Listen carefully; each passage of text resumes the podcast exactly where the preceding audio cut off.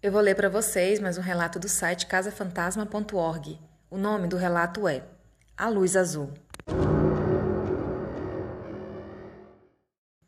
Esse relato foi enviado pelo Daniel, de Lauro de Freitas, da Bahia.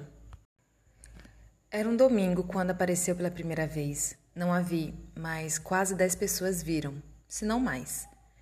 Estava passando na TV um filme de ETs. Estávamos vendo ele na varanda de nossa casa quando eu saí para beber água. Quando eu voltei, me disseram que viram uma luz azul cair de um coqueiro que fica em frente à nossa varanda, depois de um muro que separa nosso condomínio do outro.